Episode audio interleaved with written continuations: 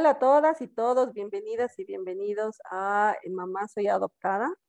Como les había comentado en, el anterior capítulo, eh, hemos hecho esta, esta charla, la hemos dividido en dos partes. Vamos a continuar con la segunda parte. Estoy de nuevo con, con, con Lore, que, eh, que, ha, que, ha, aceptado hacer esta, grabar por segunda vez este, este capítulo porque la anterior, la anterior vez nos, nos, nos, jugó en contra la tecnología y perdimos media, media, media charla. Así que ahora vamos a continuar, vamos a retomar en, en la parte que estábamos, que Lore nos iba a contar sobre cómo fue el encontrar a su familia biológica, ¿no? Porque, bueno, siempre hablamos de la búsqueda de orígenes, ¿no? De pensar en la familia biológica. Y eh, es interesante la experiencia de Lore en, en haber encontrado esa, esa familia, esa familia, su familia biológica, ¿no? Entonces, bueno, Lore, bienvenida de nuevo. Gracias otra vez por estar con nosotros. Y pues adelante, te paso la palabra para que ahí nos comentes de tu familia biológica, cómo fue, a ver qué, qué pasó, cómo te sentiste. Bien, este, bueno, gracias Carla por, por volverme a, a, invitar este, y poder volver a hacer esta parte que, que obviamente tiene su, relevancia y su importancia, ¿no? Y bueno, estamos acá un viernes este, santo para los que siguen la religión este, cristiana, este, reflexionando un poquito sobre, sobre estos temas, ¿no? de, de la adopción, de la de la familia de origen. Y me acuerdo que una vez, eh, no sé si en un documental o alguien este, en la iglesia a la que yo iba dijo, no, creo que fue hace poquito en un documental que decía, bueno, Jesús, según el, cristianismo, ¿no? Sería el hijo adoptado de, de José, ¿no? Claro, este, y, el hijo, el hijo, el, hijo este, de María. Y, y, bueno, sí, este, es interesante reflexionar sobre, sobre estos asuntos. Este, es siempre, pero este, también tiene su, su, su, punto, vamos a decir, como espiritual o emocional, ¿no? Porque cuando uno, este, por lo menos desde mi experiencia, este, yo creo que sí, que eh, la madre, o sea, la gestante, le deja a uno algo espiritual, ¿no? O algo emocional durante ese periodo de nueve meses de gestación, que evidentemente la, ciencia o la, pediatría o la psicología este, no lo toman en cuenta o lo desvalorizan. Pero a mí me parece que, sí, que evidentemente queda en nosotros este, es, esa marca de esos nueve meses, que obviamente nadie recuerda los meses que estuvo en la panza de su madre, ¿no? Pero este, que es algo que uno lleva con uno toda la vida, este, así como las personas este, llevan o llevamos, los que creemos, cierta, cierta espiritualidad o cierta forma de vida más espiritual o metafísico, como lo queramos decir. A mí lo que me pasó cuando conocí mi, familia de origen, este, yo conocí a un hermano primero por, Facebook, lo contacté y bueno, y a, las semanas comenzamos este, a hablar, pero mm, conocí a mi mamá como al mes después, conocí a mi mamá biológica y fue muy extraño porque, eh, claro, es encontrarte con una persona desconocida por completo una situación nueva. Uno es un desconocido o una desconocida para esa otra familia, sin duda.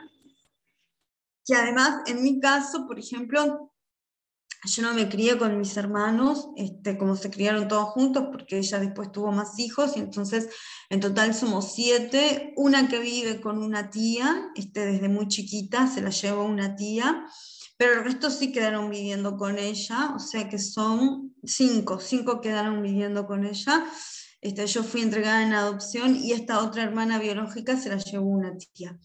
Y entonces, este, evidentemente, este, uno este, no, no tiene la idiosincrasia de esa familia, ni tiene su forma de vida o sus su, su maneras de proceder, ¿no? Y se da eso de que eh, uno se siente, me acuerdo que en la charla anterior hablamos del concepto del paracaídas, ¿no? Como que uno cae así de la nada, ¿no? Y decís, ¿y, ahora qué? ¿Qué hago con esto? ¿No? Y lo mismo del otro lado. En mi caso, en mi caso lo que pasó fue como que no se, no se dio esa, vamos a decir, esa conexión o ese interés este, mutuo de querer este, tener un, vínculo más, más estrecho ¿no? o, más profundo.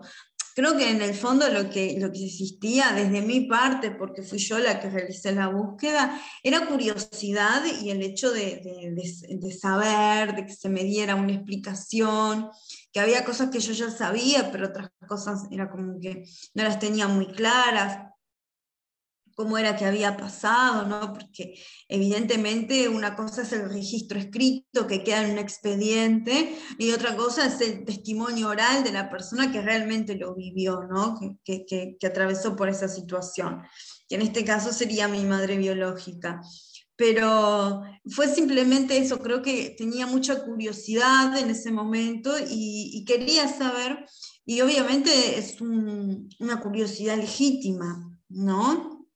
Para los que eh, somos hijos por adopción, sabemos que el, tema de la entidad este, biológica, en primer lugar, que es un derecho ¿no? que está garantizado por los derechos este, del hombre, por los derechos humanos, este, y por otro lado, también es, una incertidumbre y es algo que, uno lo, lleva durante toda su vida, porque realmente es parte del ser humano querer conocer su origen, ¿no?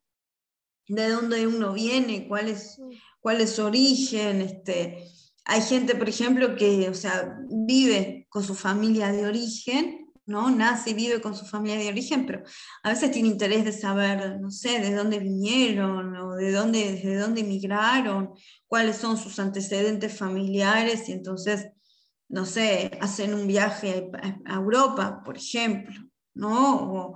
O, a África, yo qué sé, ese tipo de cosas así que se pueden dar. Este, en, el caso, en mi caso, como hija por adopción, mi, curiosidad era saber sobre mi familia este, de origen, pero no se dio ese vínculo que, que quizá tenía la ilusión de que se diera, porque uno tiene muchas ilusiones y va con muchas expectativas y a veces esas expectativas no se cumplen. Entonces como que uno tiene que, perdón, este, como que uno tiene que aterrizar, ¿no? Y siente este, como que está cayendo una realidad que no era la esperada, porque uno se imagina muchas cosas este, en su cabeza y, y, también eso exige cierta preparación psicológica, emocional, ¿no? Entonces, este, yo en ese momento, por ejemplo, hacía muy poco que había dejado, si mal no recuerdo, unas consultas terapéuticas, pero en las que se trató, yo traté muy poco el tema de la adopción, la verdad. Pero sí estaba acompañada, por ejemplo, del novio que yo tenía en ese momento.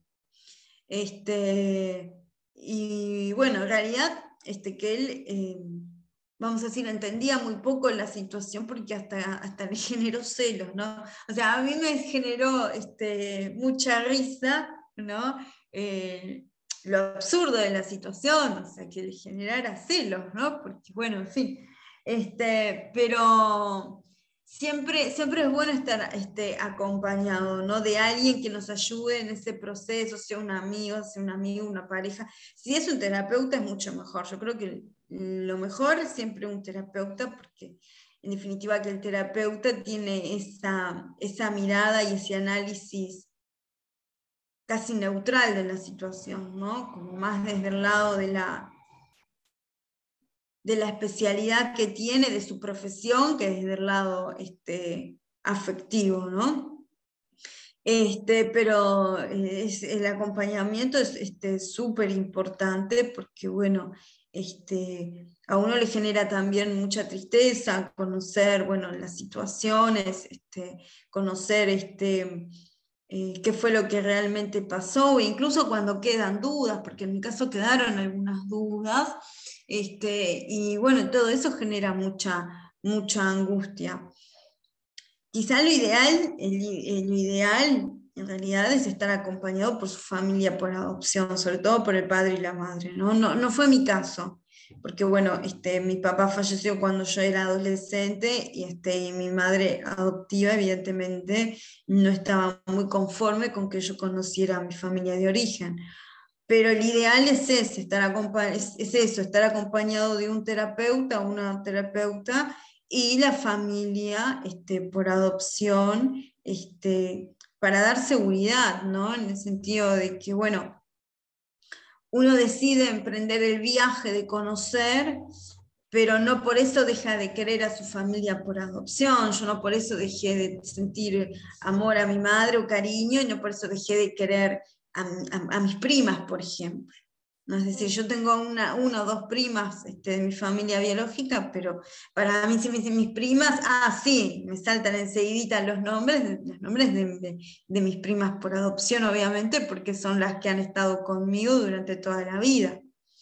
Entonces, este, el, el acompañamiento de la familia por adopción, ya sea que sean los padres o la familia extensa, creo que es este, lo más significativo, ¿no? Porque también la familia por adopción puede pensar, bueno, entonces este ya no nos va a querer, ya no nos va, no le vamos a importar, o está teniendo una actitud desagradecida.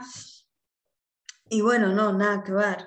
Este, nada que ver. Este, yo creo que siempre la familia, creo que la familia por adopción, los padres adoptivos, este, deben de tener este, una preparación durante el proceso de adopción de un niño o de una niña, pensando estos temas, que estos temas se van a dar, se, van a dar siempre, este, y frente a la posibilidad de conocer a la familia de origen, bueno, tener una apertura mental, ¿no? Porque evidentemente que sigue siendo padre y madre los que están durante toda tu vida, ¿no?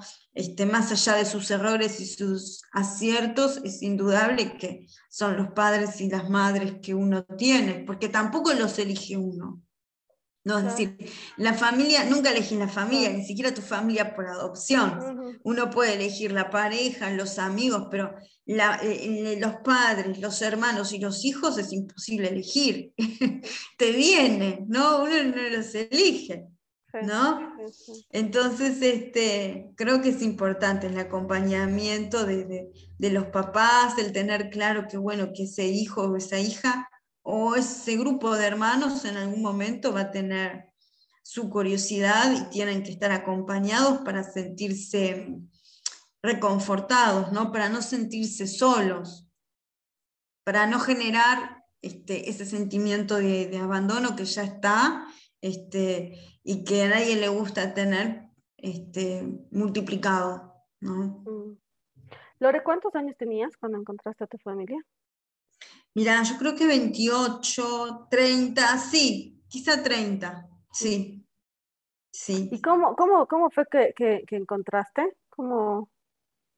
Bueno, en realidad yo ya tenía todos los documentos, los expedientes que, siempre supe cómo se llamaban porque a mí me quedó muy claro, ah. mis papás, sobre todo mi mamá adoptiva, siempre me decía cómo se llamaba mi mamá biológica, e incluso a mí me llamaba a veces por mi nombre de origen, ¿no? Este, se enojaba, algo que no pueden hacer los papás si están bien preparados, es enojarse y decirle a ese niño este, cosas que le pueden llegar a doler, ¿no? En aquel momento se podía cambiar de nombre, ahora eh, en mi país, acá en Uruguay. Ahora no lo podés hacer, entonces no importa que se llame Andrea, siempre le vas a decir Andrea, ¿no? En mi caso, este, me pusieron Lorena, pero mi nombre de origen es Andrea, entonces este, se enojaba y me decía, ay, Andrea, tal cosa, qué, cuánto, ¿no? De una manera muy despectiva, y entonces, claro, este, yo siempre, yo fui, a medida que fui creciendo, fui consciente de esa realidad. El tema es que no tenía cómo aterrizar esa realidad, ¿no? Es decir, este, ¿realmente me llamo así? Sí, yo sé que sí, ¿no? Entonces, eh, fui, pedí los documentos, porque acá el Estado, creo que a los 16 años te dejan ver los documentos, ¿no? Siempre y cuando tú hayas pasado por el Estado, que no haya sido algo, una entrega directa o algo ilegal, ¿no? Entonces, este, me, me presentaron los documentos, los pude ver, y después recién a los 28 años, no, los 28 no, a los 30, los pedí, los pedí. Ahí los pedí por una situación muy particular que yo dije, bueno, si algún día me toca ser madre, que no, no me tocó, después no quise, pero este, si alguna vez me, me, me decido ser madre, bueno, esta, situa esta situación no. Eh, esto lo tengo que tener zanjado, es decir, esta, esta incertidumbre, ¿no? Esta incertidumbre la tengo que tener despejada porque yo me sentía muy insegura en ese momento como para ejercer el rol materno. Me sigo sintiendo insegura y además que acá en Uruguay es carísimo tener un hijo, entonces desistí, pero digo, pero digo, en ese momento me sentía como muy insegura porque yo tenía muchas dudas existenciales que no las podía resolver. Y entonces este, sentía que yo no podía ejercer un rol si yo tenía muchos debes con mi madre de origen, ¿no? Si tenía muchos conflictos. Y bueno, y ahí fue que decidí pedir este, los documentos y entonces este, me los dieron, al poquito tiempo me los dieron y ahí fue que empecé a buscar por las redes, ¿no? Y, y di el poco tiempo con ellos, la verdad, di el muy poco tiempo, quizá el mes, una cosa así, mes, mes y medio, este, eh, di, di, con ellos. Este, fue todo muy rápido también, como que no tuve mucho tiempo para pensar tampoco. Este, fue después que vino el hecho de, bueno, de pensar, de reflexionar, este, de, ver, bueno, este, de evaluar este, si realmente era saludable para mí emocionalmente, ¿no? Este, seguir teniendo contacto sobre todo con, con mi madre biológica, porque este, uno a veces tiene la ilusión, la fantasía de que tu madre biológica este, te va a amar, te va a adorar, te va a querer, sí, claro, quizás sí, ¿no? O sea, ella me dijo, una madre nunca se olvida de sus hijos, y es cierto, una madre nunca se olvida de sus hijos, pero mm, uno no recibió de su madre lo que uno necesitaba. ¿No? Entonces, este, evidentemente a mí no me estaba haciendo bien tener una relación con una persona que, que, me que, que, que en el discurso decía eso, bueno, sí, yo te amaba, te quería, todo lo demás, pero en la práctica yo no tenía una devolución de eso.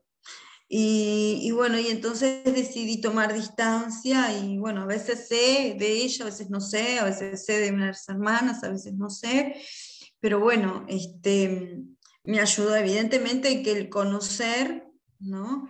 Este, me ayudó mucho. El conocer, el tener la verdad frente a mí, este, o parte de la verdad, porque este, también eh, hay cosas que, que, quizá ella se haya guardado y no me las haya dicho. Mm. Este, entonces, este, pero este, siempre conocer es, es bueno, ¿no? porque mm. tiene que ver mucho con, con, la posibilidad de autoconocerse también.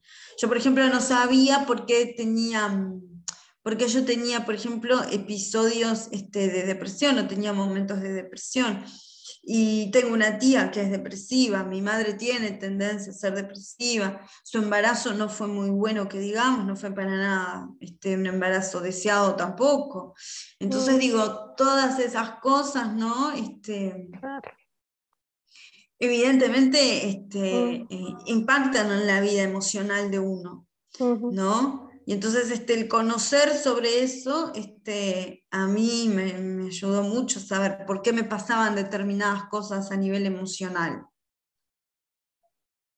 Sí, qué, qué, qué importante lo que, lo que nos compartes, Lori, te agradezco muchísimo eh, este tema de las expectativas y demás, ¿no? Habíamos hablado la anterior vez de las fantasías que uno se va haciendo y que, claro, a veces puede ser llegado el momento no necesariamente son pues realidades esas, esas fantasías ¿no? que, uno, que uno se ha hecho. Evidentemente las historias todas son, son distintas y habrán casos en que seguramente algunas mamás también estén buscando a sus hijos, ¿no? Y, eh, y esos encuentros probablemente sean muchísimo más, más, eh, más de lo que uno piensa que puede ser, la que, más, más, más afín a lo que uno quisiera que sea en realidad, ¿no? Porque en el fondo queremos pues que nos digan que, que, nos querían, ¿no? Que nos querían, que nos, de repente hasta que nos pidan perdón por habernos dejado, por habernos abandonado, sí, sí, sí quisiéramos eso, pues, ¿no? Entonces, pero no siempre se da y esto que dices del acompañamiento es bien importante.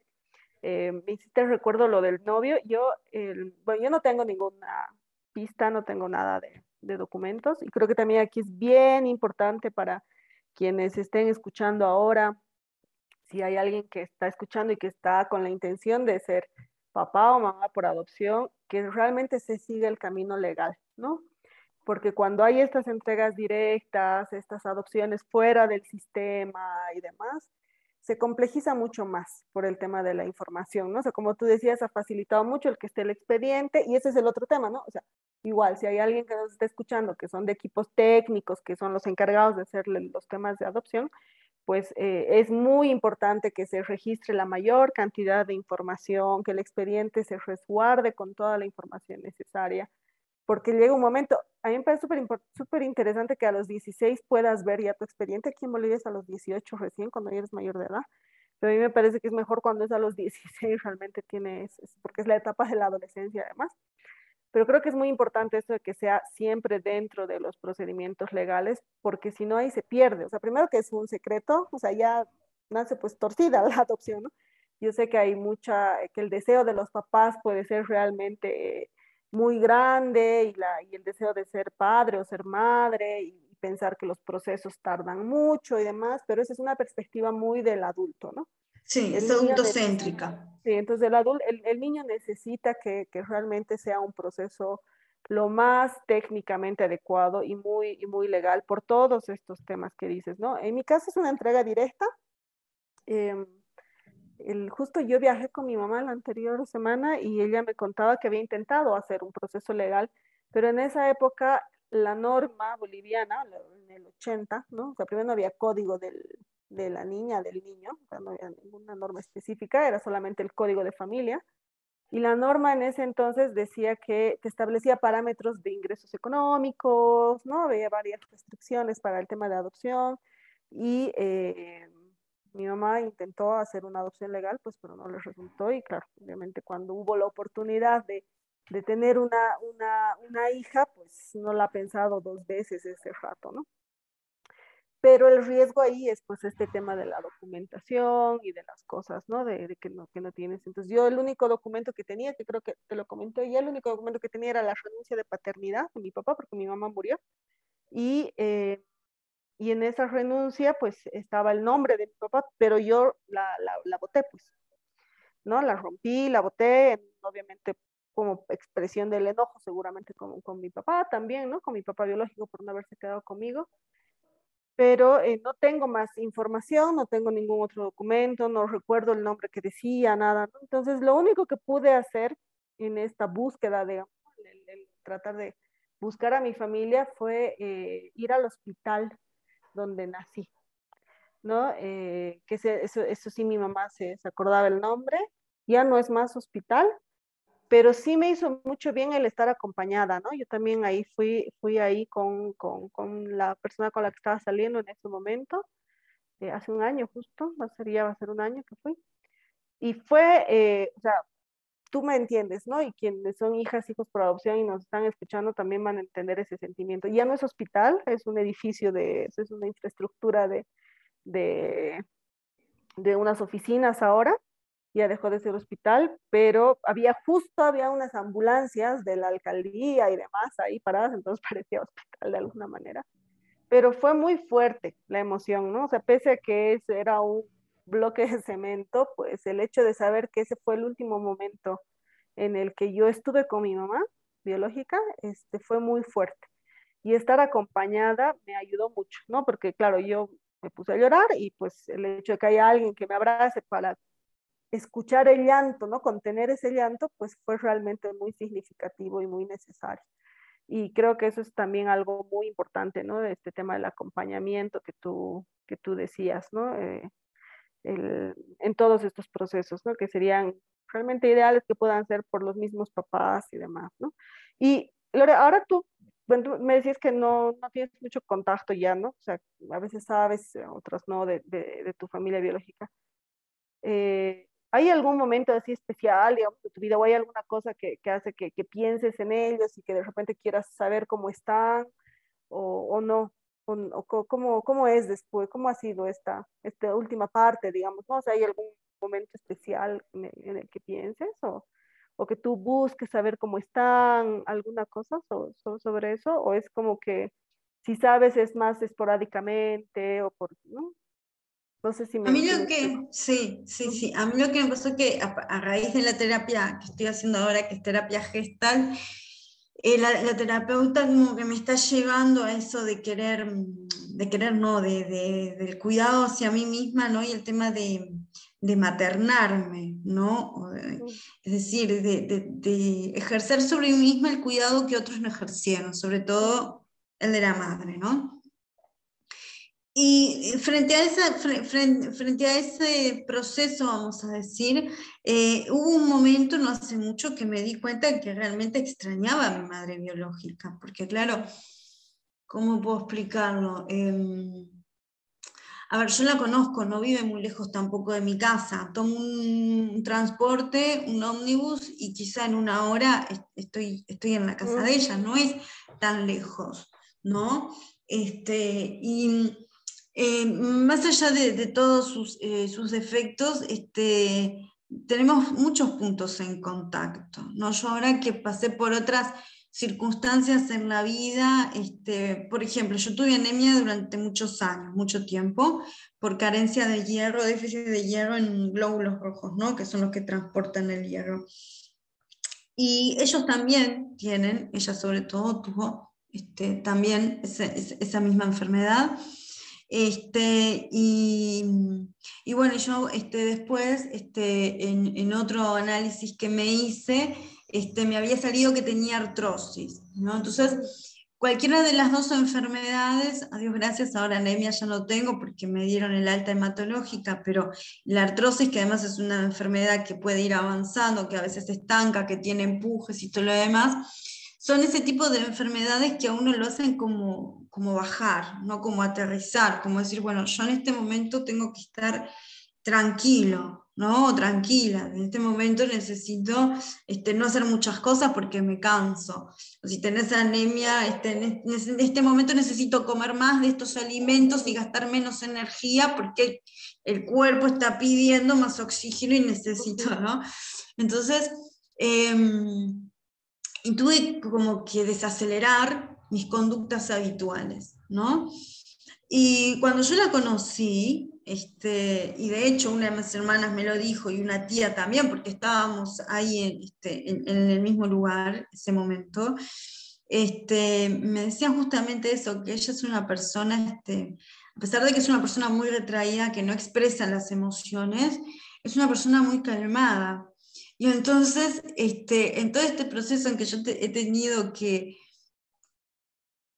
como que aprender a, aprender a controlar mi ansiedad, este, me di cuenta que nos parecíamos mucho en eso, ¿no? De, decir, de decir no, de que, y bueno, y está todo bien, y de que a veces hay cosas que importan menos, este, como de tener una actitud más serena, este, con las pocas veces que la viera como que una persona como más pasiva en comparación con lo acelerada que yo estaba en ese momento, ¿no?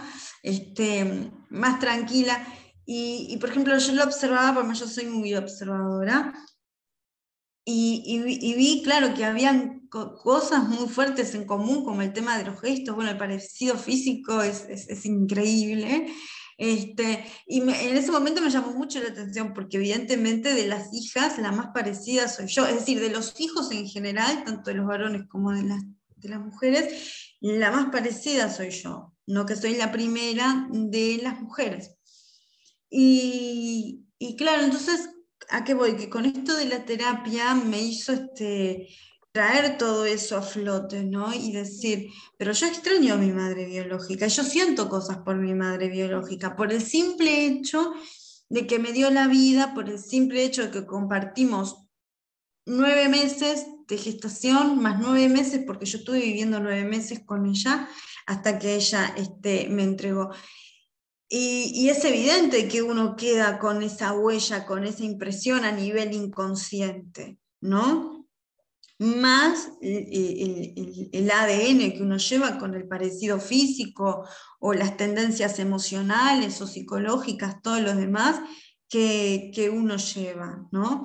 Entonces, este, que por ejemplo no me pasa con mi mamá por adopción porque tenemos pocas cosas en común, este, realmente muy pocas cosas. Entonces, este, me, me pasó eso, ¿no? De decir, eh, con una de las personas con las que más cosas en común podría tener, que tengo en realidad, este, no se dio el vínculo que, que estaba bueno que se hubiese dado.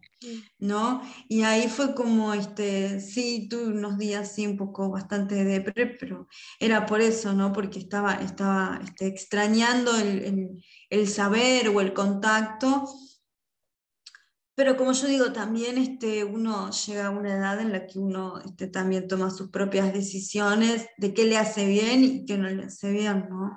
Este, también los hijos, los hijos este, tenemos expectativas sobre nuestros padres y llega una edad que a veces vos decís, bueno, si mi padre y mi madre no se interesan por mí, yo no me voy a interesar por ellos, porque pasa, ¿no? Este, y es, eh, o sea, sucede, son cosas que, que, suceden, ¿no? Que cuando uno no, no ve que del otro lado hay interés, pues entonces, ¿para qué me estoy esforzando, no? Pero, este sí me, pasó, ¿no? De decir, este, qué pena que no se dio el vínculo como me hubiese gustado que, se diera, sí, sin duda. Sí, interesante eh, lo que cuentas.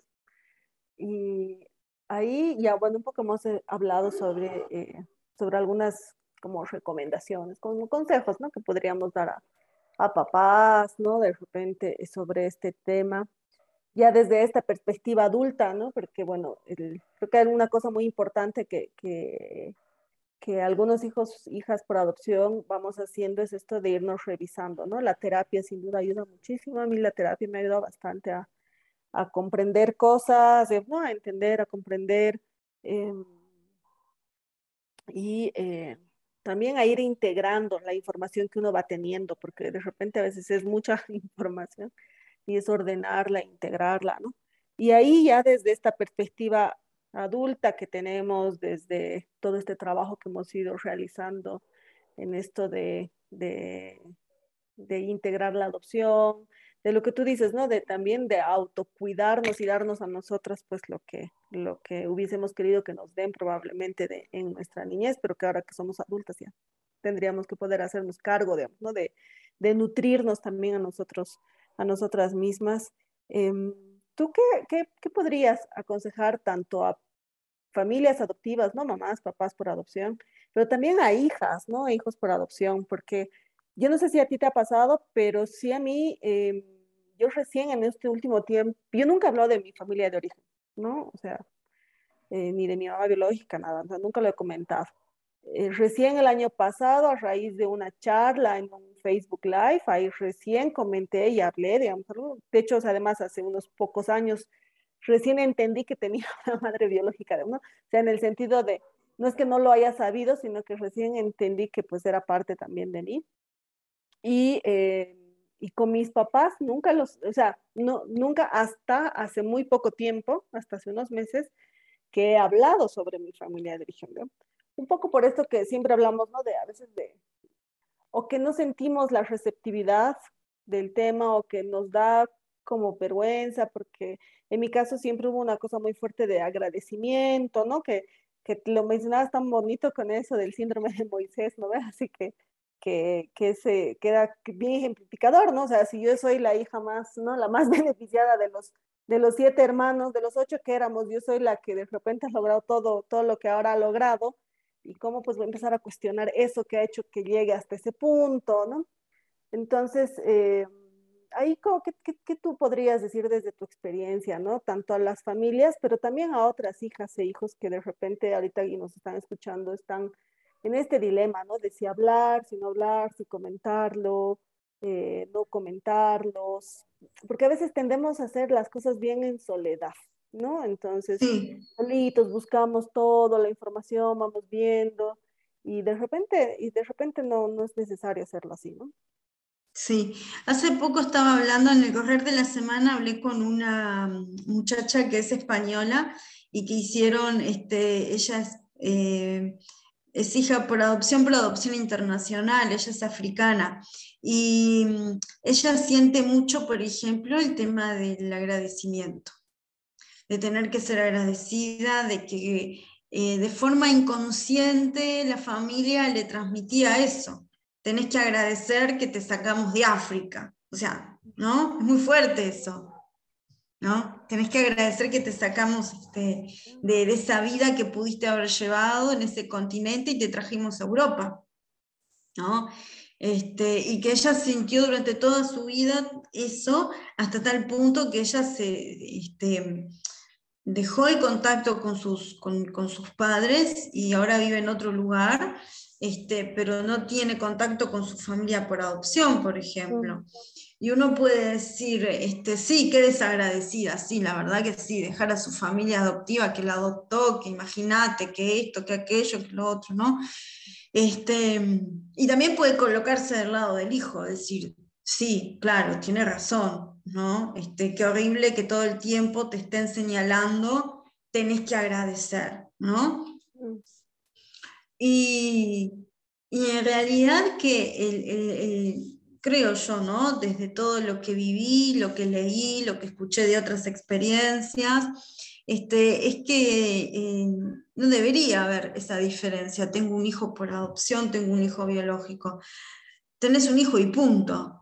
¿no? Es decir, al hijo biológico no, o sea, el hijo biológico tiene la carga esa del agradecimiento en el sentido de que yo creo que todos los padres hacen sacrificios por sus hijos, ¿no? Este, y esperan algo a cambio, porque es típico del ser humano esperar algo a cambio. Es muy típico del humano esperar este, algo a cambio. Pero a veces pasa con el adoptado que está eso de, este, tiene que agradecer que le dimos una familia. Y a ningún hijo biológico le decís, tenés que agradecer que te traje este mundo, porque yo le decía a ella, ¿no? En realidad ni el hijo por adopción ni el hijo biológico pedimos, en cierto sentido, una familia. ¿no? Es, es real que el hecho que el niño cuando es desprendido de su, de su origen, de su madre de origen, de su familia de origen, sufre mucho de ese, desarraigo, porque este, lo sufre, porque sufre un abandono, ¿verdad? De todo su contexto, todo lo que este, hasta ese momento le daba seguridad y todo lo demás. Y entonces, este, si es más grande, ya tiene un concepto de familia más o menos armado y desea tener una familia. Sí, claro, yo creo que cuando son más grandes ya tienen un concepto de lo que es una familia y no quieren estar tanto tiempo institucionalizados, ¿no? Hasta creo, este, es, no, sería, sería anormal que un niño deseara estar siempre institucionalizado, ¿no? Un niño grande, ¿no? Te digo, de, de más de cuatro años, ¿no? Que ya tiene un concepto de familia medianamente formado. ¿no? Ahora, los que no tenemos un concepto de familia, porque nuestro concepto de familia se incorpora con la familia por adopción, ¿no? Este, uno no dijo quiero tener una familia, quiero tener un papá una mamá, ¿no? Porque este, uno no recuerda el momento en que fue entregado y a su vez, este, yo no recuerdo el momento en que conocí a mis papás, a mi papá y a mi mamá. ¿No? Por adopción. Mm. Yo recuerdo que tengo que, o sea, para mí ellos eran mis padres, no existía otra figura materna, mm. no existía una familia de origen. Esa familia de origen existió en el momento en que ellos me dijeron que yo tenía una otra familia, ¿no? Entonces, eh, yo creo humildemente, ¿no? Este, que cuando hay una pareja o una madre soltera o un padre soltero que desean este, eh, adoptar, este, que, siempre lo que tiene que primar es el derecho del niño, ¿no? Porque a mí me parece que estas cosas pasan cuando, cuando uno desea ser padre o ser madre por la necesidad de ejercer el rol pero no pensando en, el bien del niño, sino en el deseo egoísta de ejercer el rol, porque hay un deseo muy egoísta de ejercer el rol, este, quizá más el materno que el paterno, ¿no? Yo he escuchado, he leído, ¿no? He escuchado, pero también he leído en, en otras páginas de hijos por adopción o de personas que quieren adoptar, que dicen, este, quiero tener un hijo, ¿no? Quiero tener una hija, ¿cómo tengo que hacer? ¿No? Este, o, tengo estas características y estoy bien económicamente y me gustaría tener un hijo, pero este, ahí yo creo que está mal planteado el eje, porque el eje no es el deseo egoísta del adulto de tener un hijo sea como sea, no para satisfacer un deseo del adulto. Mm. ¿No? Yo creo que eh, lo que se tiene que, se debería de primar ahí, ¿no? Es el hecho de que hay un niño que necesita de una familia. ¿No? Y entonces, este, cuando yo creo que cuando se tiene en cuenta eso, es más fácil entender que ese niño perdió ya una familia, ¿no? Y que ese niño o esa niña ya viene con esa información incorporada, que es parte de su identidad, porque cuando vos tenés un hijo biológico, por ejemplo, si yo tuviera un hijo por la vía biológica, yo, que ya además conozco mi familia de origen, ya soy consciente de las características que podría llegar a tener ese ser humano, ¿no? O esa humana. Y entonces este, es como que se, se, aligera más la mochila, ¿no? Porque bueno, yo ya sé, ya sé lo que este, lo que puedo esperar, ¿no? Está como más ligera la mochila.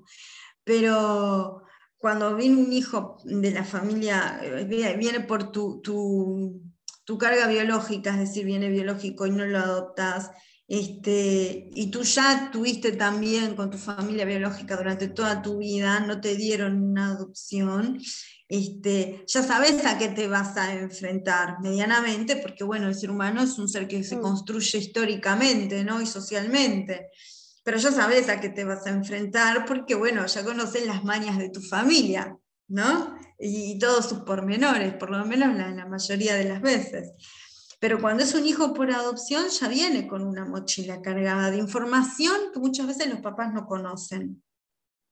Si hay enfermedades que pueden de repente desarrollarse con el devenir del tiempo o cosas así, a veces tampoco se sabe, ¿no?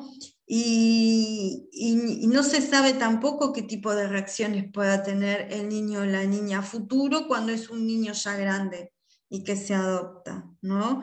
Pero negar eso, yo creo que es, es un error, es un error y es una opción este, egoísta, ¿no? Es como una mirada sesgada este, y fragmentada de ese ser humano, ¿no? Que ya viene con una carga este, emocional y biológica este, a priori, ¿no? Entonces, este, el, negar, el, negar la información o el no apoyar o el no... Eh, es como no no afirmar o no, no llegar a aceptar que ese niño en definitiva no vino por la vía biológica, que es algo muy común antes, que no se decía. Yo, por ejemplo, recuerdo cuando yo leí los, los documentos, los archivos, este, mis papás en ese momento no tenían teléfono, entonces había que llamar a otro lado. Se llamaba el INAU, que es el consejo, el que hoy por hoy es el Consejo del Niño, que es del Estado acá en Uruguay, no se podía decir que se llamaba del Consejo del Niño, o sea, no se, puede, no se podía decir que yo era una mm. hija por adopción. ¿no? Mm.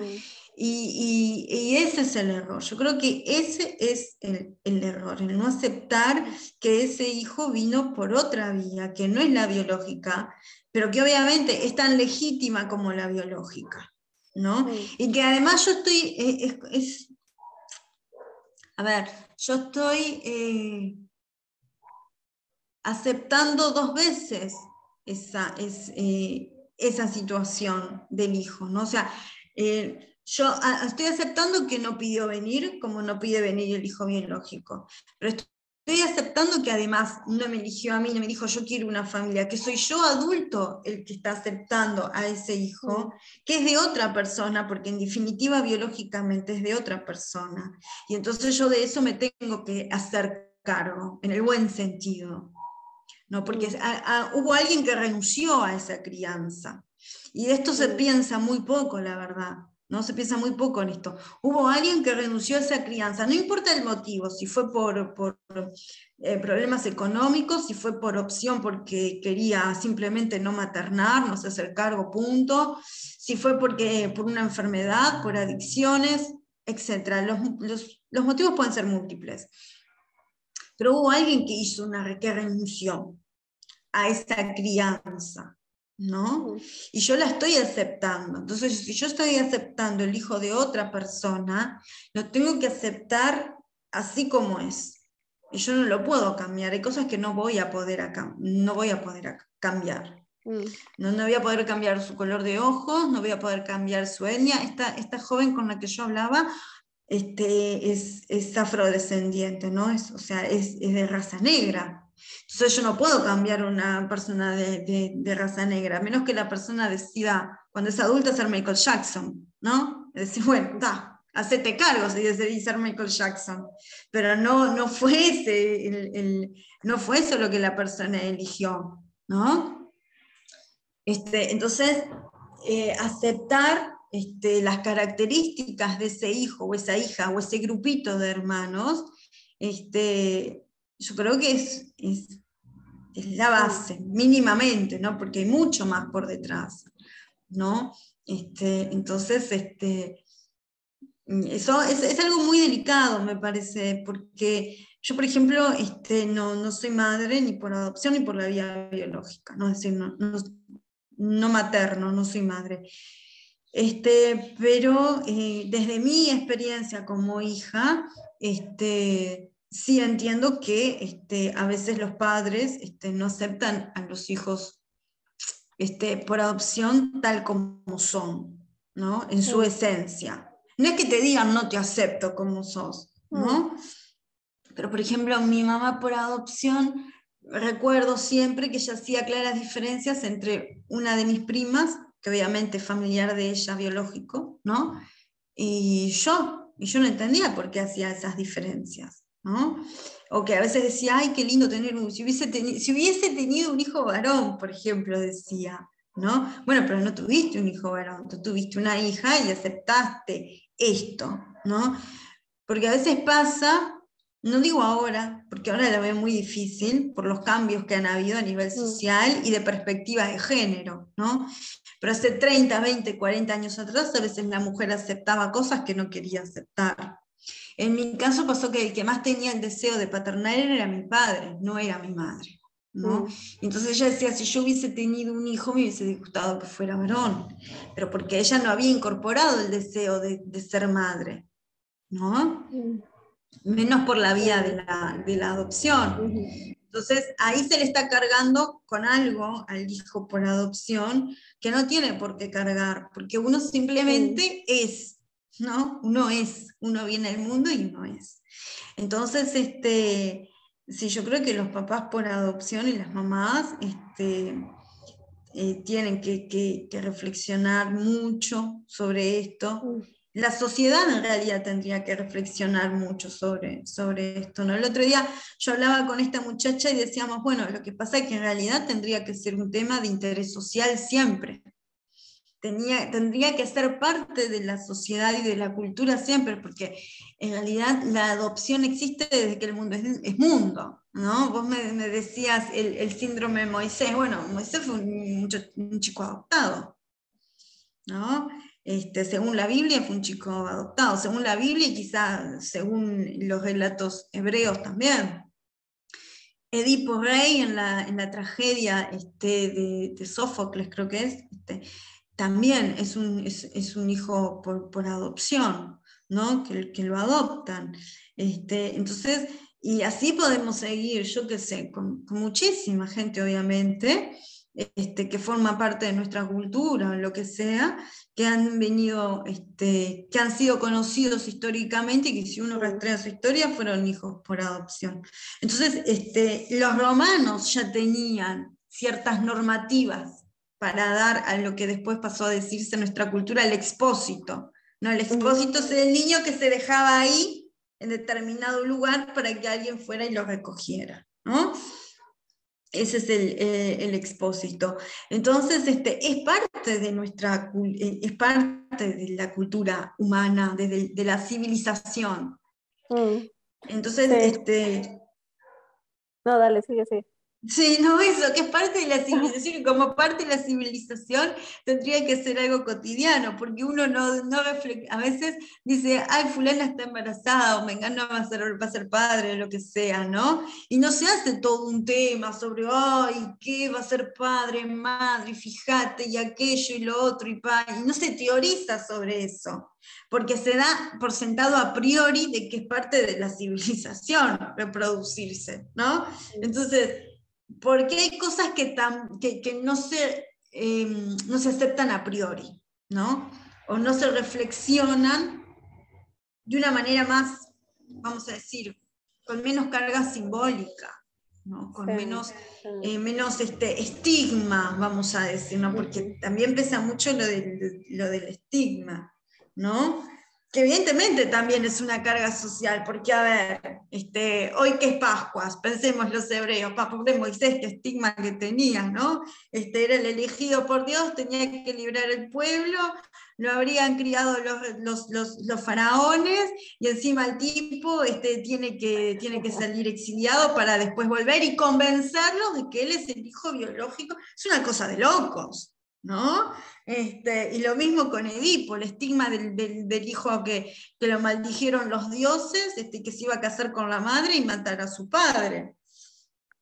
Entonces, este, claro, sí, hay un estigma social que evidentemente en algún momento de la historia, yo no me considero capaz de hacerlo, ni mucho menos, pero en algún momento de la historia yo creo que se enraizó, porque es algo que está enraizado. Que no pasa con el hijo biológico, pero es algo que está enraizado. Porque vos fíjate que si vos le decís a alguien, porque yo voy a adoptar, ah, entonces alguien te va a salir con algo. Claro, no, sí, exactamente, ¿no? Por, ¿no? Sí, sí, es, es, es, es, muy cierto, ¿no? Yo alguna vez que, que comenté que yo adoptaría, pero acaso no puedes tener hijos, ¿no? Entonces es como que sí, es una opción no natural, pues, ¿no? Y, y creo que lo que dices, Lore, es una cosa muy importante eh, ya para, como para ir cerrando algunas ideas de, de, todo lo que hemos hablado y te agradezco mucho. Eh, Yo abro las ideas, me, cuesta horrible cerrarlas porque es como que es una puesta en abismo y entonces voy hacia, hacia la profundidad y no puedo como que cerrar. Pero está ahí, y realmente ojalá yo creo que hay que hacer, voy a, justo ahora voy a sentarme a hacer un, como una lista de, de, varios temas para charlar, porque de estas conversaciones salen, pues, ¿no? Varias cosas, ¿no? Finalmente, de que se puede hablar sobre, sobre adopción, pero creo que tú has dado así como en el, en el clavo, en, algún, en hablar de la aceptación como tal, desde los diferentes puntos de vista, ¿no? O sea, tanto la aceptación de la familia adoptiva en su conjunto, o sea, más allá de papá, mamá, sino también pues los tíos, los primos, toda la familia eh, que, que, que, adopta, ¿no? La familia adoptiva, es creo que muy importante esa, esa aceptación, ¿no? Lo que tú decías, aceptar que realmente tu, tu hijo, tu hija vino con una historia, así sea de nueve meses solamente, ¿no? O sea, es decir, como en mi caso, ¿no? O sea, yo nací y me entregaron al día, en ese, a la hora me entregaron a la, a, la, a, mi mamá, ¿no? Entonces, eh, igual yo tuve una historia de nueve meses y una hora, ¿no? Estando con, eh, con mi familia de origen, pues, ¿no? Y llevo toda una, una carga histórica sobre eso, sobre eso y creo que esa es la primera aceptación. La aceptación social que tú mencionas, que es algo que realmente hay que trabajar muchísimo en, en que no se empiecen a cuestionar todas estas cosas que tú dices, ¿no? Que se cuestionan cuando el hijo es, cuando el hijo es adoptivo, pero no cuando el hijo es biológico y que te llevan justamente a, es como un círculo, pues, ¿no? Al final, porque claro, como hay todos estos cuestionamientos, hay todo este estigma, entonces, pues nadie quiere ser estigmatizado ni nadie quiere ser cuestionado, entonces, pues no lo dice, lo guarda, lo oculta, entonces vuelve un circulito ahí que, del cual uno tiene que saber salir. Y también de los hijos, ¿no? Y de las hijas como nosotros, también de aceptar que venimos también de una familia biológica, ¿no? Eh, porque también hay, creo yo, eh, yo, claro, cuando yo a mi mamá le decía, no quiero, ustedes son mi familia, yo no quiero saber nada más, es una no aceptación de mi familia biológica, ¿no? Como hija también. Y también es algo que es importante eh, trabajarlo, de poder este, integrarlo, de aceptarlo, estos espacios ayudan mucho. Ojalá que si nos están escuchando también otras hijas, otros hijos también puedan reflexionar sobre eso. Y algo que se me quedó ahí, tú mencionabas este tema de, eh, claro, de ese deseo egoísta que pueden haber de los, de los papás. De, de, ser madres, ¿no? Que, que, siempre es bien común, ¿no? ¿Qué hay que hacer para adoptar y cómo hago y por qué tarda tanto el trámite y por qué no es rápido? Que yo he visto también y que bueno, lo, lo hablaremos en algún otro momento porque creo que es súper interesante también porque es el tema también del papá salvador, ¿no? O sea, de las familias que adoptan por salvar, porque si bien ya hay como un conocimiento de que evidentemente los niños que están en centros de acogida institucionalizados tienen el derecho a una familia y demás, también es a veces que no es consciente, pues no, pero todo este trabajo inconsciente que hay o el no elaborar bien el proyecto de maternidad que pueden tener, hace que digan, sí, es que por eso hay que sacarlos, ¿no? Entonces, por eso tienen que ser rápido, por eso me lo tienen que dar pronto, porque no tiene que estar en el centro. Entonces, vienen algunas distorsiones así también. Pero bueno, eso da para otro tema también, para charlar sobre estos temas de los proyectos como tal, de, de maternidad y demás, de la maternidad en general y la paternidad en general, pero también de la paternidad y maternidad adoptiva, ¿no? Pero bueno, ha sido muy lindo charlar contigo, Lore. Realmente yo disfruto mucho porque además aprendo muchísimo.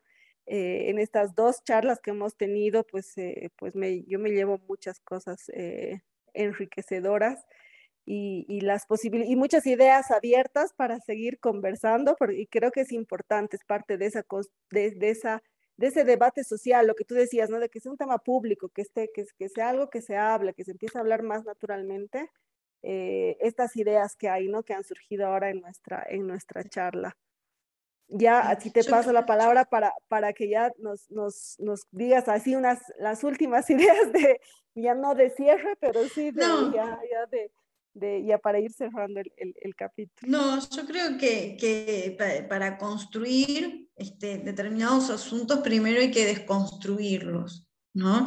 Y, y creo que la vez pasada hablamos algo de que no es casual, por ejemplo, nosotras nos conocimos en un grupo de México, pero a su vez hay chicas del grupo de México que están en el grupo de Argentina. Y esta otra chica que contacté, que ella tiene una página en Instagram, está en Estados Unidos, pero ella viene desde Europa. ¿no? Entonces, eh, no es casual que haya tanta gente, por lo, menos aquí en América Latina, bueno, sin hablar del grupo de Chile, que es un grupo muy grande del de Hijos del Silencio, ¿no? es decir, los que fueron apropiados y llevados a, Europa, ¿no? Y que después lograron contactar a su familia de origen, ¿no? Este, pero es decir, hay un grupo muy grande de personas que en este momento se están, nos estamos cuestionando esto, ¿no? Que, este, que, que, por algo se da, por algo se da este cuestionamiento en este momento histórico, que por ejemplo yo hace 10 años atrás yo no tenía con quién hablar de esto, mm. pues ahora tengo que con quién hablar, con, contigo, con el grupo de México, con el grupo de acá, con el grupo de allá. Entonces digo, eh, algo hay, ¿no? Y yo creo que es, deberíamos de pensarlo, sí, como un tema social, que además en la charla anterior dijimos, tiene que ver mucho con la pobreza, ¿no? Mm. La pobreza tiene muchísimas eh, partes, ¿no? Una persona puede ser muy rica económicamente, tener los medios, pero ser muy pobre espiritual o emocionalmente, ¿no? Pero este no es el punto. El punto es que las, las infancias, como se dice, o por lo menos acá en, en mi país se dicen, la, las infancias menos favorecidas son las más pobres y más vulnerables económicamente, ¿no? Y entonces este, ahí tendría que ser el cuestionamiento, ¿por qué se sigue este, ¿Por qué no se dan las herramientas necesarias a largo y corto plazo para que esas mamás este, no dejen a sus hijos? ¿no? Este, acá, en Uruguay, por lo menos hasta el último gobierno, antes de la entrada de este gobierno, se trabajó mucho eso. El tema de que los chicos este, se le dé herramienta a la familia de origen para que críen a sus hijos y no los tengan que llevar a un centro de institucionalización o darlos en adopción, lo que sea, ¿no? Mm. Entonces, este, pero para poder trabajar todo esto, primero hay que deconstruir, ¿no? Porque si yo quiero un cambio en esto, entonces primero tengo que deconstruir aquellas cosas que lo sostienen, aquellas teorías o aquella ideología o aquel pensamiento popular que lo está sosteniendo. Por ejemplo, que adoptar es una obra de caridad o de bien o algo así por el estilo. Mm. Que un, un padre, una madre tiene derecho a tener un hijo porque si quiere tener un hijo, ¿no? Entonces qué bueno que le das una familia a un chico que lo necesita, ¿no? Entonces esas cosas son las que hay, sin tener en cuenta todo lo que hay detrás del chico, ¿no? O la chica. Entonces, eso primero hay que deconstruir. Entonces, me parece como última reflexión que para construir socialmente algo nuevo, algo saludable, primero hay que este, deconstruir todo esto para, este, para construir, para construir algo mejor sobre, este, sobre qué es la adopción. Sí, gracias Lore, y es, es, es, muy cierto, porque nosotras mismas en todo nuestro proceso hemos ido también deconstruyendo nuestras, nuestras ideas de la, de la adopción, ¿no? Hasta, y, y, volviendo otra vez a construir, como tú dices, nuevas, nuevas percepciones, nuevos conceptos, ¿no? Yo en la anterior charla te comentaba, ¿no? Yo ya tenía al principio una idea muy centrada y reforzada del tema de la gratitud. Ahora, eh, la anterior vez se lo decía alguien, ¿no? Y, lo escuchaba también de, de, una de las chicas de Natalia de, en, su charla del TED. O sea, yo no agradezco pues haber sido adoptada, ¿no? O sea, no hay nada que agradecer ahí por, por la adopción. Y eso obviamente puede resonar, ¿no? Y sonar feo eh, sonar así como, ¿no? Este, confrontativo incluso, pero de eso se trata, porque también nosotros hemos hecho ese proceso interno de, de cuestionarnos nuestras cosas y demás, y, seguramente vamos a seguir haciéndolo, y estos espacios, la idea es que puedan ser para, para compartir estas reflexiones, ¿no? Que vamos, que vamos teniendo, que hemos ido haciendo eh, a través de lecturas, charlas, eh, formándonos también en el, en el tema, y pues que esperamos que contribuyan. Yo te agradezco mucho de nuevo, eh, querida Lore. Estoy segura que vamos a tener más espacios de estos donde vamos a poder compartir y seguir deconstruyendo y construyendo también. Te mando un abrazo grande eh, hasta Uruguay. Espero que realmente podamos encontrarnos pronto, ya sea aquí o en algún lado al medio. Sí, sí, sí, sí, o algún lado en el medio, sí, tal cual. Y, pues te, agradezco muchísimo y agradezco mucho también a quienes nos han escuchado el, día de hoy eh, eh, y que bueno, si les ha gustado y les parece que esto también puede ser útil para otras personas, pues que puedan compartir el capítulo. Hasta la próxima, gracias a todos. Chao, gracias Carla. Chao, chao.